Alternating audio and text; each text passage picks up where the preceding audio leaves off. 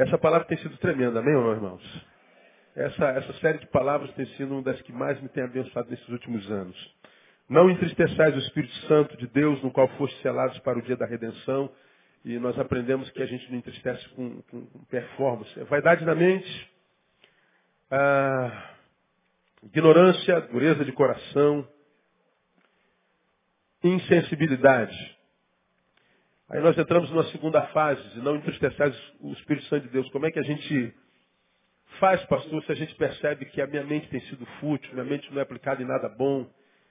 Que o que, que a gente faz quando eu percebo que a despeito de tantos anos de evangelho eu sei tão pouco de Deus? Estou sendo destruído porque me falta conhecimento, como eu preguei ontem lá em, lá em, lá em, em Mato Grosso. Eu tenho rodado o Brasil, tenho visto muito poder de Deus nas igrejas, sim. Tenho visto muita unção, tem visto milagres, tem visto manifestações do Espírito Santo poderosíssimas. Eu não me furto a, a dizer que tenho visto isso. Muito poder, muita unção, muito milagre. Mas ainda assim, a palavra de Deus continua sendo palavra que diz que o meu povo está sendo destruído porque ele falta o quê? Conhecimento. Poder não está faltando. Milagres não tem faltado. Unção não tem faltado. Muitas vezes a autoridade espiritual não tem faltado, mas tem faltado conhecimento.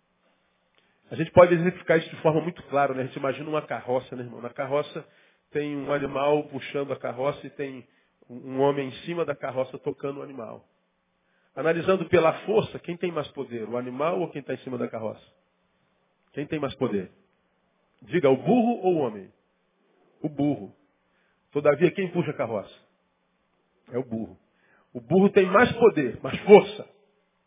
Mas ele não tem conhecimento. Se o burro soubesse a força que tem, ele subiria na carroça e botava a gente para puxar. Mas ele não tem conhecimento. E por isso a Bíblia diz que não é dos fortes a vitória. Né? Então o meu povo é, tem sofrido, tem sido destruído porque ele falta conhecimento. Isso é uma realidade tão, tão, tão premente, tão profunda, ver tanta gente sendo destruída e não é por falta de poder, não. O cara tem unção, o cara tem poder, o cara tem feito coisas tremendas no reino de Deus, mas ainda assim está destruído. Deus tem usado pra caramba, o cara tem feito assim um trabalho tremendo, expulsado demônios, o cara ora e cura, mas ainda assim tem sido destruído. Porque o povo de Deus tem sido destruído não porque ele falta poder, graça, autoridade, falta conhecimento. E quando a gente é, é, é alguém que tem tanto tempo de casa e conhece tão pouco, a gente entristece o coração de Deus e a gente vai passando por aquele processo de sensibilidade. Poxa, eu, eu sou isso aí, pastor, como é que eu faço? Ah, como é que a gente se cura? Constante autoexame. Falamos sobre isso detidamente. Segundo, sair da inércia. Não adianta se detectar doente e não sair da inércia. Tem que fazer alguma coisa. Eu falei, como é que a gente sai da inércia? Descobrindo que tem mente fútil, descobrindo que é ignorante, ou seja, ignora, devia saber mais do que sabe. Quando percebe que o coração endureceu, o que, que eu faço? E quando percebo que passei pelo processo de insensibilidade, o que, que eu faço? Eu ensinei detidamente, assim, bem, de forma bem clarificada. Ah, terceiro, o que mais que tem que fazer? Além de é, autoexame, sair da inércia, ah, esvaziando-nos de nós mesmos, falando como é que a gente se esvazia de nós mesmos. E depois, ah, revestindo-nos do novo homem. E como é que a gente se reveste do novo homem? Tendo coragem de questionar nossa verdade, transformando gradativamente a cultura do velho homem. E nós falamos que a cultura do velho homem está no versículo 25, pelo que deixar a mentira. No versículo 26, irai-vos, mas não pequeis. E paramos no 28, aquele que furtava, não furte mais. E eu falei que eu não acredito que a mentira, a ira e o furto, que são arroladas como cultura do velho homem, sejam, sejam tão distintos assim. Por exemplo, a mentira é uma coisa abstrata, a gente não pega nela, é uma coisa interna, tem a ver com, com o meu caráter.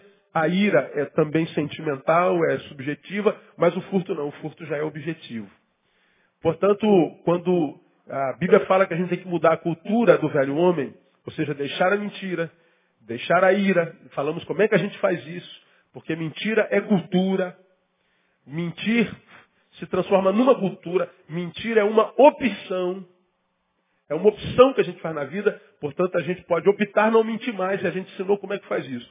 A ira é um sentimento controlável. Não é pecado se irar, ah, mas é pe pecado produzir no meio da ira. Irai-vos, mas não pequeis. Então está tá irado, dá cabeçada na parede. Conta de um a dois mil. Está irado, não, não produza nada, não reaja, não responda. Não, não, não, não vá tirar a satisfação, você vai pecar. Qualquer produção em alguém que está tomado pela ira é pecado. E irai-vos, mas não pequeis, não se põe o sol sobre a vossa ira. Está irado, não durma, porque senão vai ter o sono perturbado. Vai se reconciliar primeiro. Nós falamos sobre isso. E, a mentira, o roubo do qual a Bíblia fala não é o roubo de, de, de coisas, mas nós falamos que tipo de roubo é. Nós falamos que, primeiro, furto de, talento, é, furto de misericórdia e falamos, por último, sobre o furto de talentos e dom. Versículo 4, capítulo 4, versículo 28. Aquele que furtava não furte mais, antes trabalhe fazendo com as mãos o que é bom, para que tenha o que repartir com o que tem necessidade. Trabalhar é ser útil, participante, contribuinte, é vencer a inércia, portanto é desenvolvimento. Né? Aí começamos algumas considerações sobre talentos e trabalho. Quarta-feira última que eu tive aqui, eu falei, primeiro, não há dom ou talento que falte à igreja. Logo, não existe ninguém que não tenha pelo menos um dom. Não há ninguém no corpo de Jesus, se você faz parte do corpo de Cristo, há um dom em você. Lembra que eu preguei sobre isso? Diga para alguém que está do seu lado, Deus te deu um dom. Diga para ele. O que acontece conosco é que muitos de nós não conhecem qual é esse dom. O dom não despertou. Nós falamos que o dom ele pode estar dentro de nós inerte. Por isso Paulo fala a Timóteo que é, é, rogo-te que despertes o dom que há em ti. Despertar o dom significa dizer, há um dom em você que está adormecido. Há um dom em você desconhecido. Há um dom em você é, é, é, inerte. Então você tem que despertar o seu dom. Falamos sobre isso uma quarta-feira inteira. Duas, aliás. E ah, não há ninguém sem dom o que é dom e talento não desenvolvido. Alguns motivos pelos quais nós não desenvolvemos dons e talentos. Acomodação. Segundo, falta de interesse. Terceiro, medo. E quarto, ignorância. Mas que todo mundo tem um dom? Tem. E descobrir é, qual é o nosso dom, o que, que nós somos no corpo é importante. E falei por quê? Quando Jesus vai falar sobre a sua igreja, ele toma um corpo como o meu, como o seu, como exemplo. E diz que cada um de nós somos partes indistintamente, individualmente do seu corpo. Saber quem eu sou no corpo, saber meu dom, é saber quem eu sou. Saber o dom produz em nós alguns feitos maravilhosos, entre os principais. É, faz com que no corpo eu nunca esteja sobrecarregado. Por exemplo, eu tenho rodado o Brasil e mundo, e mesmo aqui na nossa igreja a gente vê muita gente que imagina ter descoberto seu dom e ele quer servir ao Senhor com seu dom. Ele cai dentro, vai trabalhar na igreja e trabalha incansavelmente. Trabalha mesmo, com alegria. Só que ele trabalha tanto, ele vai acumulando tantas atividades, ele vai acumulando tantos afazeres, ele vai entrando nesse ministério, depois entra no outro, depois entra em mais um, e daqui a pouco ele está trabalhando lá no outro. E o cara é aquele cara que bate o corner, corre para a área, cabeceia, vai para o gol e agarra. E aí, a gente, no início, tem aquela sensação, caramba, eu estou sendo útil ao meu Deus. Isso é lindo. Porque querer ser útil a Deus, todos nós queremos. Amém ou não? Quantos aqui gostariam de ser útil, útil a Deus? Diga assim, eu gostaria, pastor. Claro, quem é que não quer? Eu olhar, saber que Deus está olhando para mim e falando assim, esse moleque é bom, gosta desse moleque. Eu gosto desse garoto trabalho. Esse garoto, eu, nele está o meu prazer. Tem prazer quando olho para esse guri. Ele, ele, ele, ele me faz bem. Lembrar dele, Deus quando está assim meio, meio down, ele vai perto de você e fala assim, eu vou, vou visitar o, o João hoje, que eu estou meio down hoje. Né? Aí Deus vai na tua presença e se alegra. Olha que coisa boa. Claro que Deus não fica down, né, meu? Estou exagerando. Mas é uma, é uma figura de linguagem. Imaginemos que Deus está meio tristão, ele quer se alegrar, ele te procura. Olha que beleza. Porque ele gosta da tua presença. Ele tem prazer em estar na tua presença. Nós temos prazer em estar na presença dele, mas é importante que ele tenha prazer em estar na nossa. Hebreus capítulo 11. Pelo que Deus não se envergonha de ser chamado seu Deus. Preguei sobre isso outro dia aqui. Eu não tenho vergonha de ser chamado seu Deus. Pode falar que eu sou teu Deus, que eu tenho orgulho de você. De algum de nós ele tem vergonha. No início, quando a gente vai trabalhando, por exemplo, eu tenho o, o dom da misericórdia. Mas como eu gosto tanto de servir a Deus, eu estou passando pelo Ministério de Mulheres, eu estou passando pelo berçário, eu estou passando pelo Ministério de Ensino, eu estou passando por outro ministério. Eu vou me enchendo de atividades. E no início isso é bonito porque eu estou sendo é, é, é, útil ao meu Deus, estou tendo reconhecimento da minha igreja. E a gente no início, isso é bonito, mas a Bíblia diz que o que importa é como acaba. Melhor é o fim das coisas. Como ninguém consegue correr a 150 por hora a vida inteira, no início você vai. Mas daqui a pouco você diminui para 149. Tu ainda está na velocidade, ó. Só que quem está do outro lado fala assim, pô, está diminuindo o ritmo, hein, brother. Daqui a pouco você está em 140, 130, 100. 100 ainda é uma velocidade louca. Só que você já diminuiu 50 quilômetros. E embora esteja andando muito rápido, não está mais tendo alegria. Não está mais tendo locupressão, completude. Daqui a pouco você está em 80. Vai cansando. Porque nem sempre a gente encontra apoio no outro, reconhecimento no outro, mesmo interesse no outro. E a gente para de olhar para Deus, que a gente servia com alegria, e passa a olhar para o outro e dizer, ninguém quer nada. E você caiu de 150, já está em 60. Daqui a pouco você está parado, desanimado, cansado, dizendo assim, a, a, a, igreja é um problema, o pastor é um problema, a vida é um problema, eu não estou aguentando mais. Por que, que muitas vezes a gente não aguenta mais?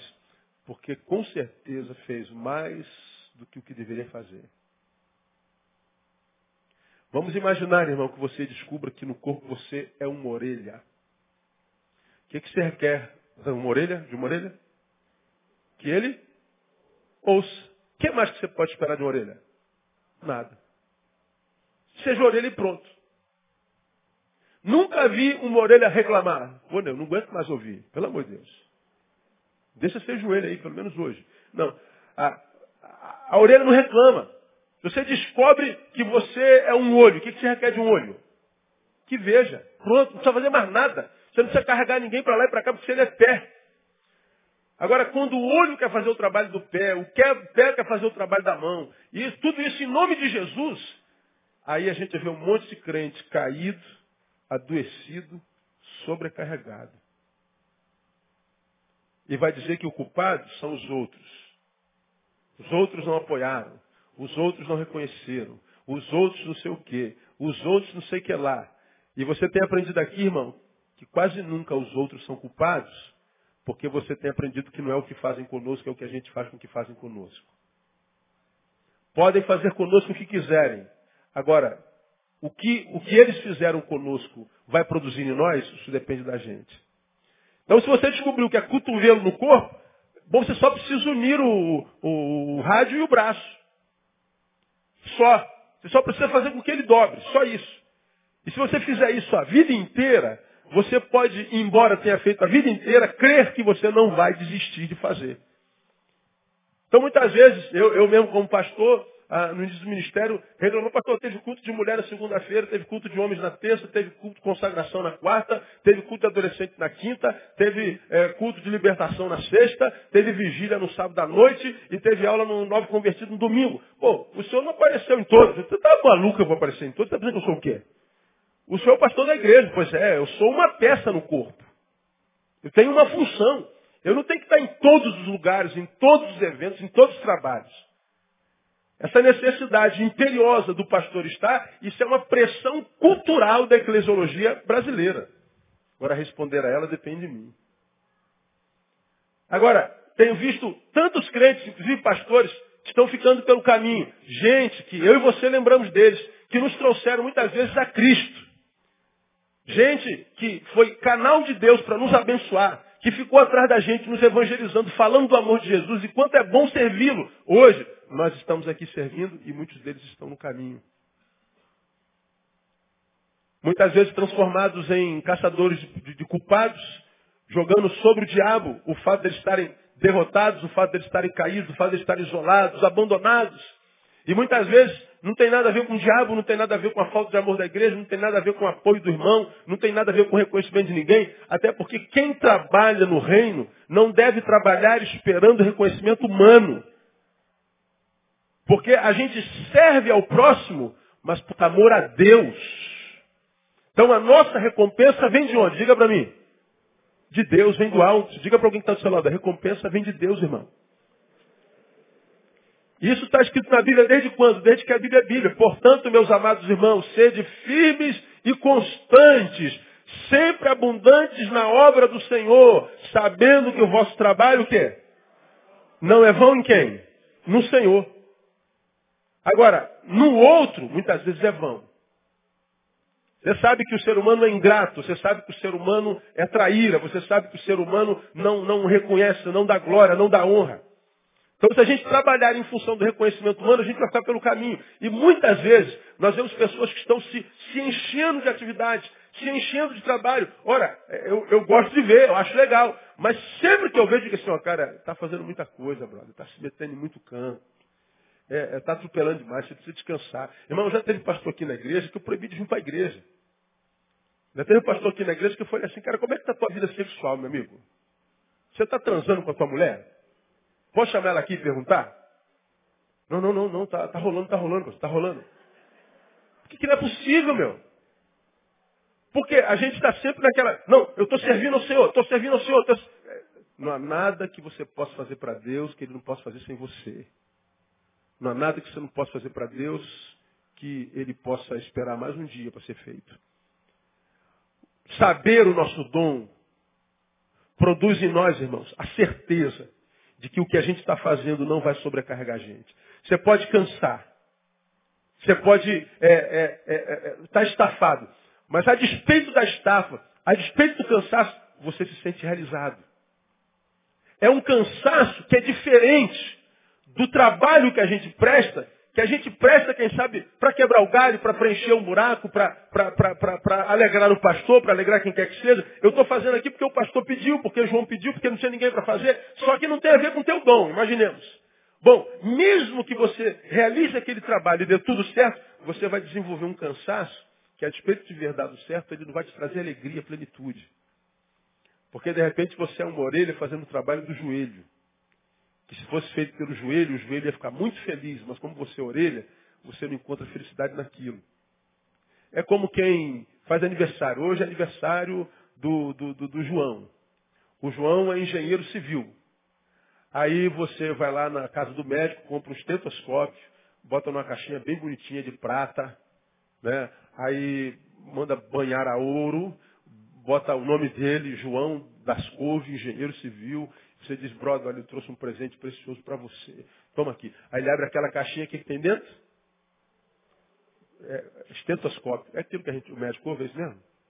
Então, aí o engenheiro civil ganha um estetoscópio que ele comprou lá em Londres. É, serve para quê, civil? Para nada. Ô, oh, brother, obrigado. Oxe. Oh, muito. Aonde você comprou mesmo? Em Londres. Ô, oh, Aqui, amor. Olha o que, que ele me deu. Um estetoscópio londrino. Olha. Era melhor uma colher de pedreiro comprada ali na, na esquina ali do, do, do, seu Joaquim. Agora, ah, deu-se um presente para um membro do corpo que não tem nada a ver com aquele presente. O estetoscópio é preciosíssimo, mas não para o engenheiro, para o médico. Algo que pode realizar sobremodo o médico, não vai dizer nada para o engenheiro. Então, uma atividade que você desenvolva na igreja, no reino, que de repente geraria uma alegria enorme àquele irmão, e você não vai gerar alegria nenhuma, senão só cansaço. E quem cansa sem se realizar, para de realizar. Quem cansa, mas se realiza, não se entrega ao cansaço jamais. Então, saber o nosso dom é primordial, irmão para que a gente possa ser abençoado por Deus com o que eu tenho chamado de a bênção da longevidade, a bênção da permanência. Saber que você está fazendo aquilo para o que você nasceu, aquilo para o que você foi salvo. Você está desenvolvendo o dom que pelo Espírito Santo foi, foi plantado em você. Aquilo no que Deus te transformou. Bom, descobriu isso? Legal. Você só precisa fazer isso. Mais nada. Seja a orelha no corpo, pronto. Seja o coração no corpo. Seja o, o cílio no corpo, seja, sei lá, o que você quiser. O que, que você é? Descubra o que você é e seja isso. Sendo isso, mesmo que seja só uma unha do dedinho mindinho, você vai se realizar. Porque quem sabe quem é, não sofre por estar perto de alguém que é mais do que o que você é. Ah, pastor, eu sou uma unha, mas eu queria ser boca, pastor. Eu queria ser boca. Eu queria o microfone na mão, pastor, eu queria aparecer. Não, a unha não tem essa crise. A unha se contenta em ser unha, porque ela sabe que ela é tudo que ela pode ser. Aí a gente vê muita gente na igreja brigando com outro, igreja dividindo, disputa de poder, quem é mais, quem é menos. Sabe o que é isso, irmão? Isso é crise de identidade. É quem não sabe quem é. Gente andando opressa, porque pastor me falaram que eu sou a isso, isso, isso, isso. Eu estou muito triste, pastor, não, estou, não durmo uma semana porque me falaram isso de mim. Eu falei, você é isso? Eu, não, então por que está chorando? Talvez esteja chorando porque não sabe de fato quem é. Por que, que muitos de nós não suportam a crítica, não suportam a adversidade? Não suporta a contrariedade, não suporta a inimizade. Porque talvez estejam dizendo uma coisa que lá no fundo você imagina ser, e ele tocou na ferida.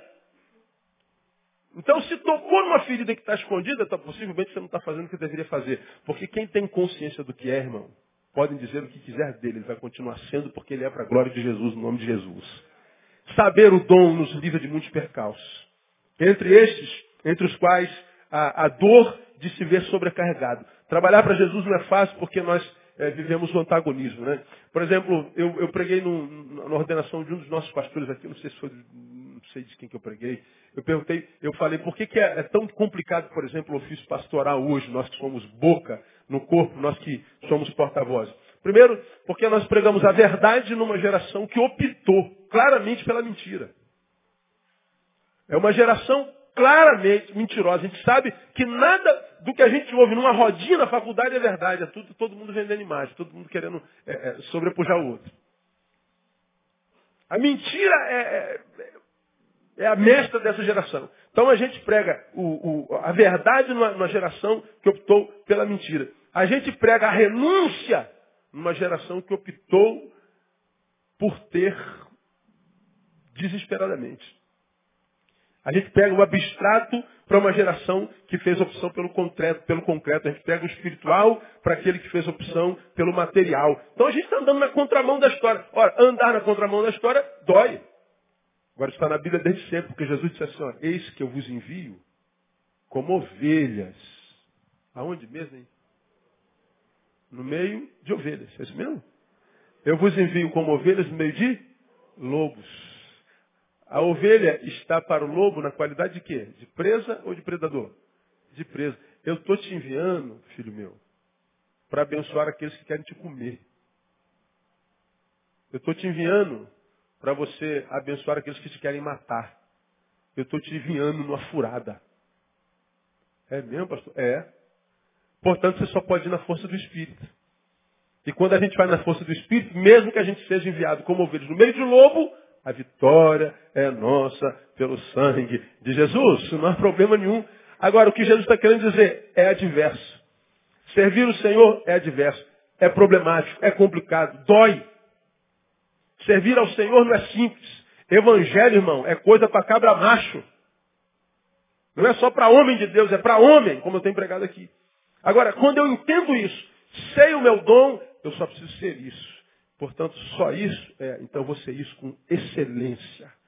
Vou fazer o melhor de mim para que toda a glória seja dada ao nome do meu Senhor que me capacitou para esse negócio. É a parábola dos talentos. A um ele deu um, a outro ele deu cinco, a outro ele deu dez.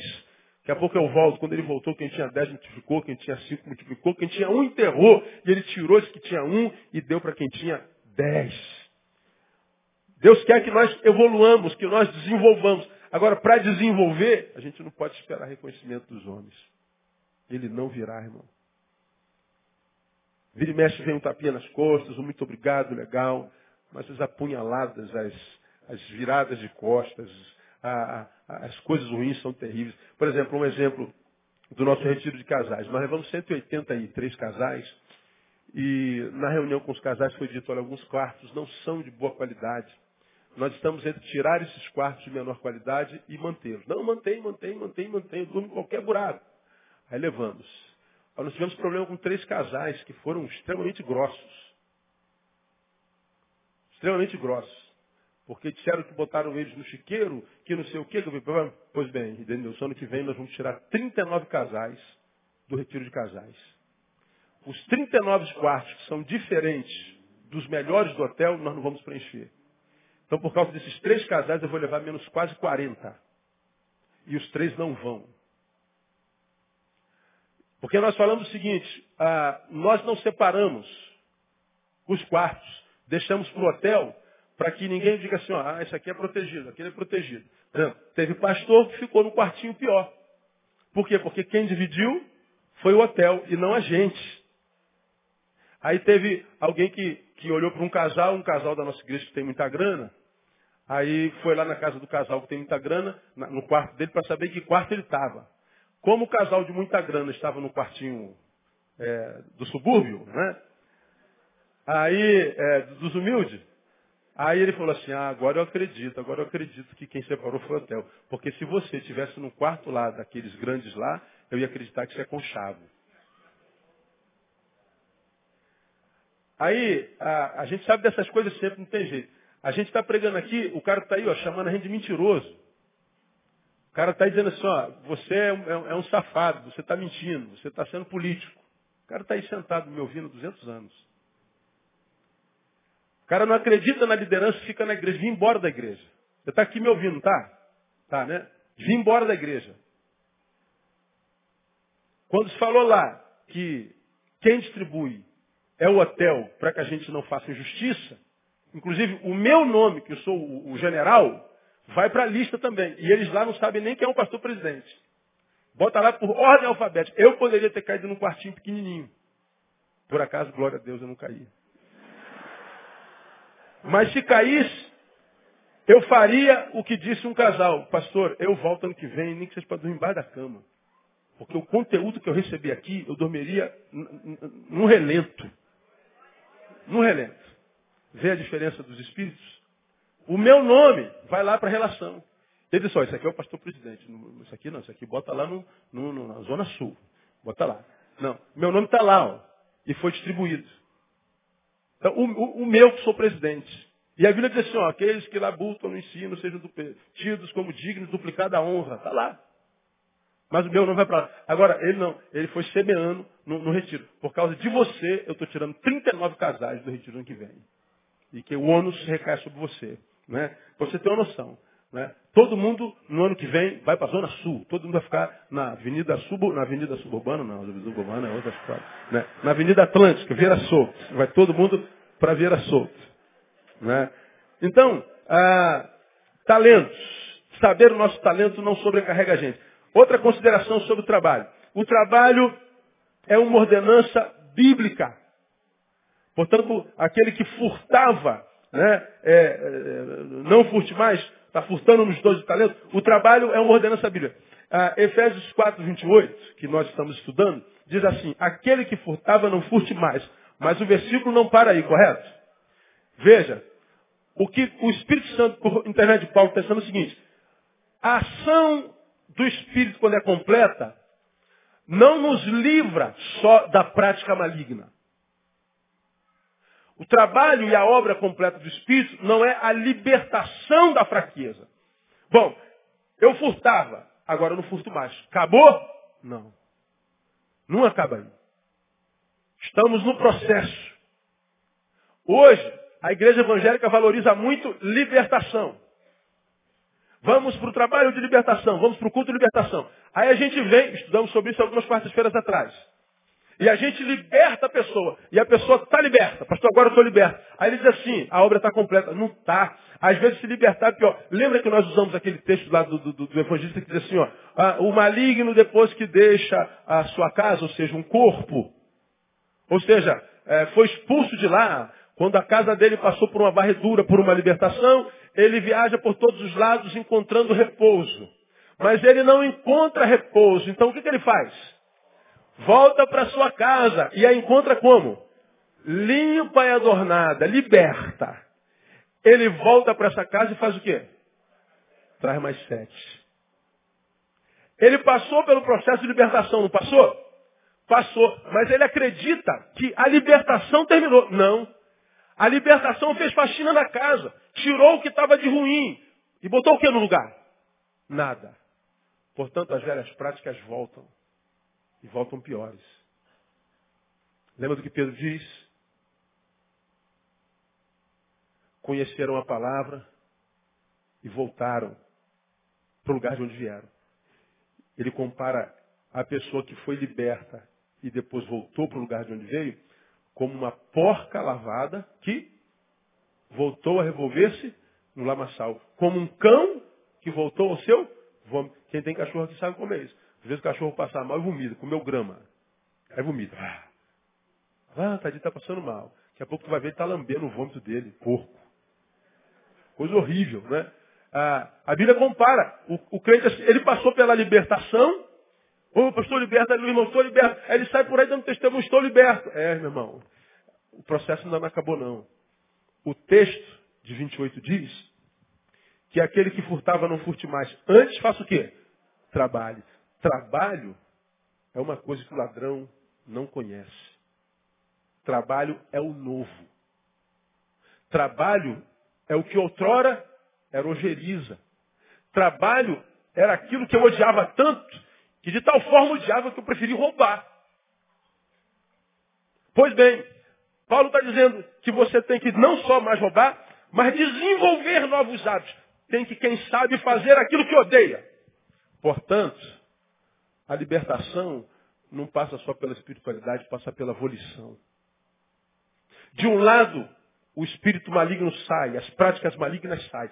Pronto, eu estou liberto. E agora, pastor? Você tem que aprender a fazer isso que precisa ser feito, mesmo que não goste de fazer, mas eu não estou com vontade. Faça sem vontade, que a vontade vem.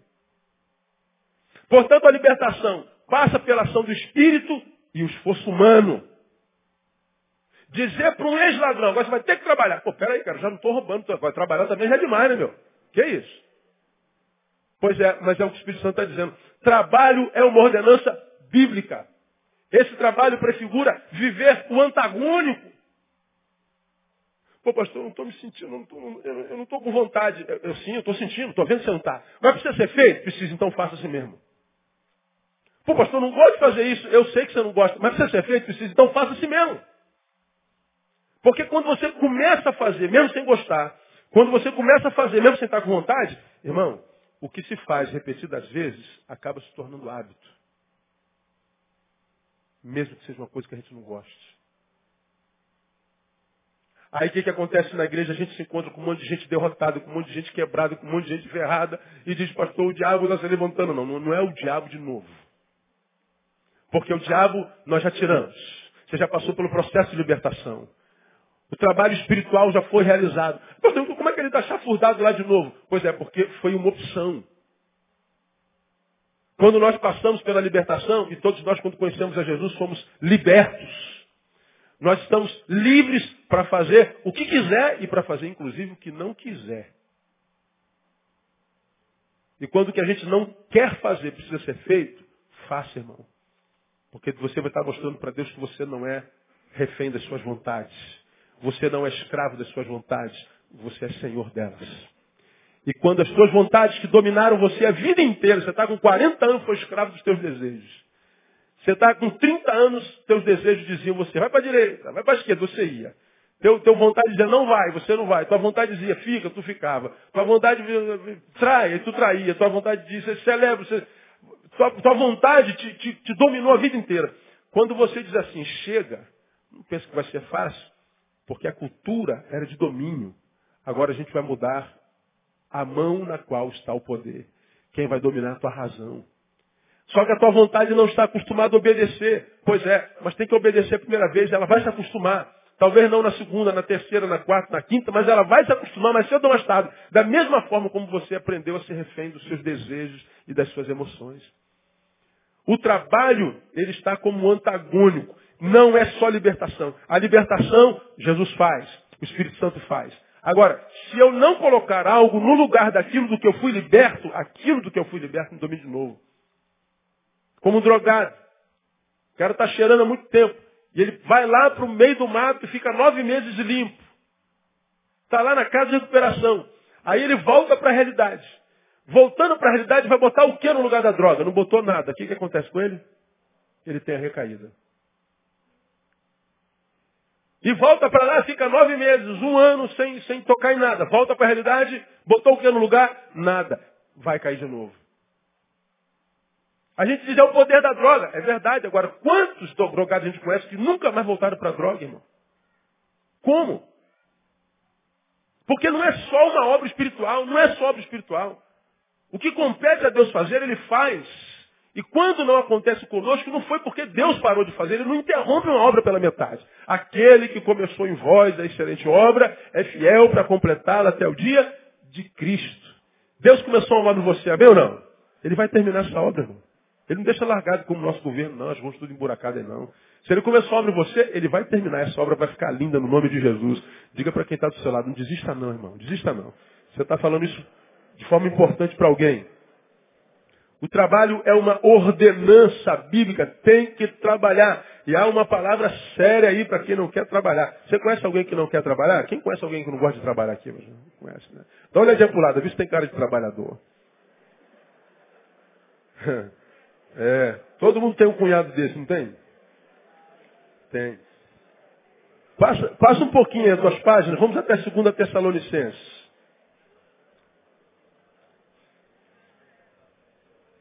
Segunda Tessalonicenses, capítulo 3. Aqui eu termino. Olha que coisa grave a Bíblia fala sobre trabalho. Segunda Tessalonicenses, capítulo 3.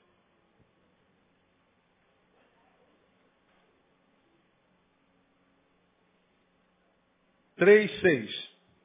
Mandamos-vos, irmãos, em nome do Senhor Jesus Cristo, que vos aparteis de todo irmão que anda desordenadamente, e não segundo a tradição que de nós recebestes, porque vós mesmos sabeis como deveis imitar-nos, pois que não nos portamos desordenadamente entre vós, porque vós mesmos sabeis como deveis imitar-nos. Olha aqui para mim.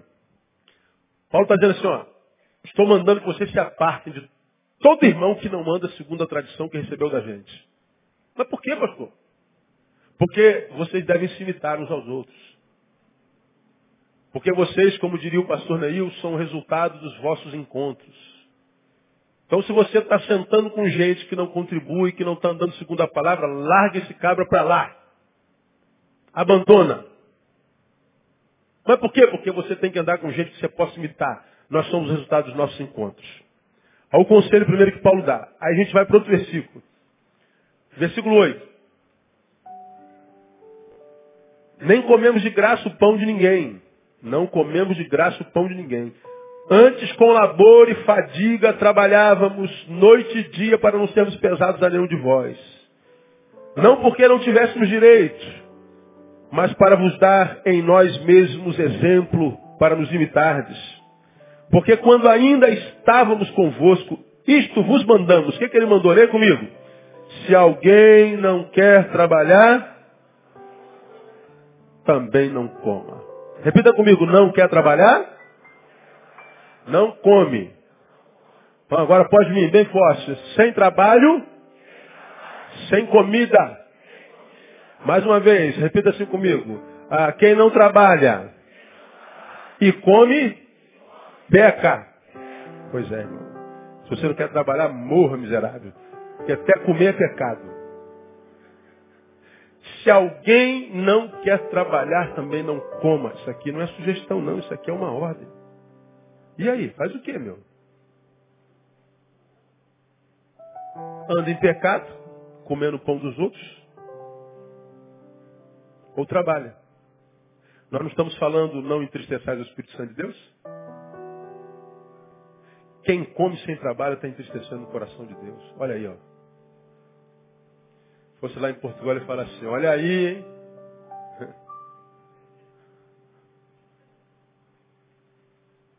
Que tem de gente vagabunda no nosso meio.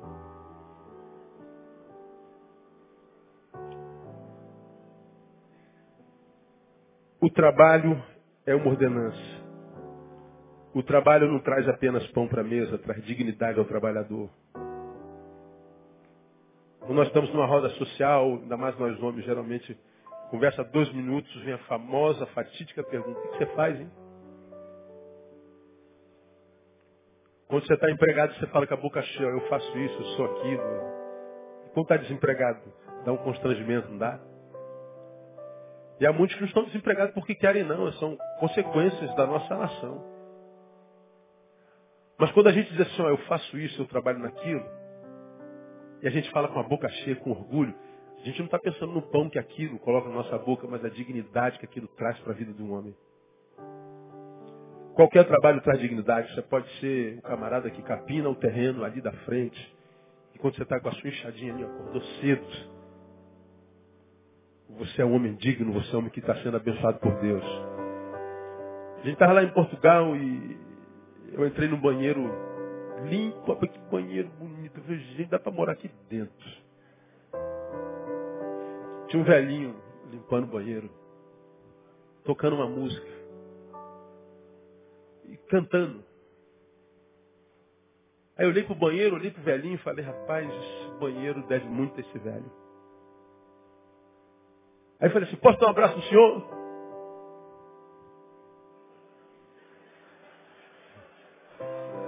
Imaginei logo o que ele pensou. Quase que eu falo, calma, eu sou espada, irmão. Calma. Aí eu vi que ele me olhou desconfiado e falei assim, ó, esse banheiro está muito bonito. Dá gosto vir nele. Isso se deve ao Senhor. Quero agradecer ao Senhor pelo seu trabalho. Abracei ele. Deus te abençoe. E os olhinhos do velho encheu de lágrima.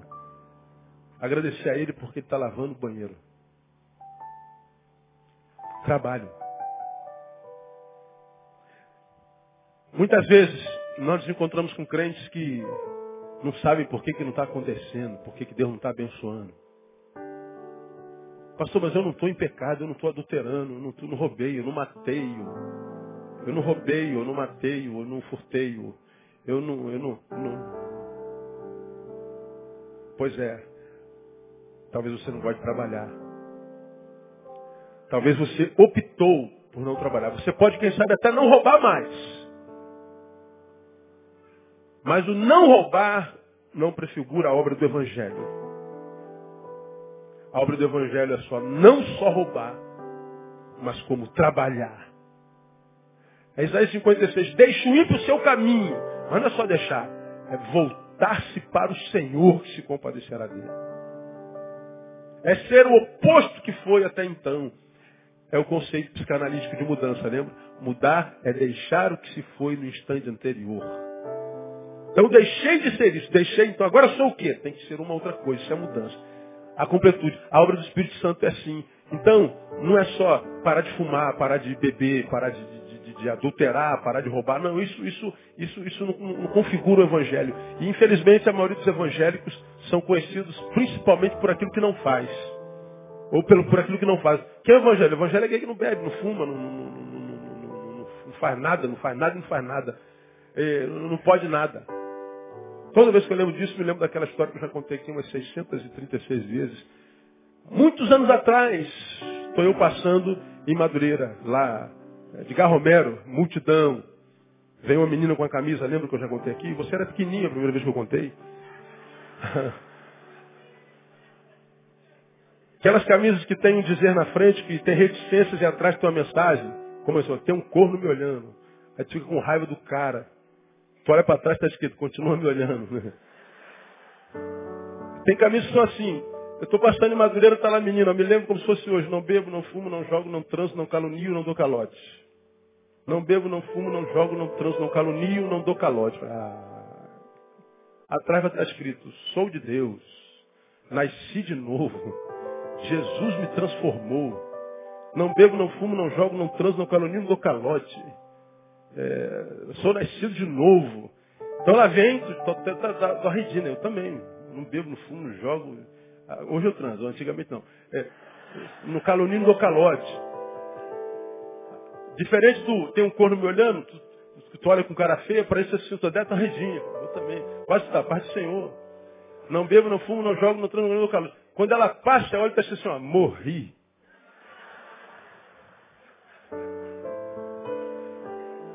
Eu não tenho como esquecer, porque eu confundi um crente com um morto. Aqui quer ver, irmão? Você não bebe, não fuma, não joga, no trânsito. O Hare Krishna também não. O hindu também não. O muçulmano muito menos. O bom católico, o ateu inteligente também não faz isso, ético. Portanto, o que caracteriza alguém que foi liberto pela palavra, que teve uma experiência com Jesus, não é o não fazer.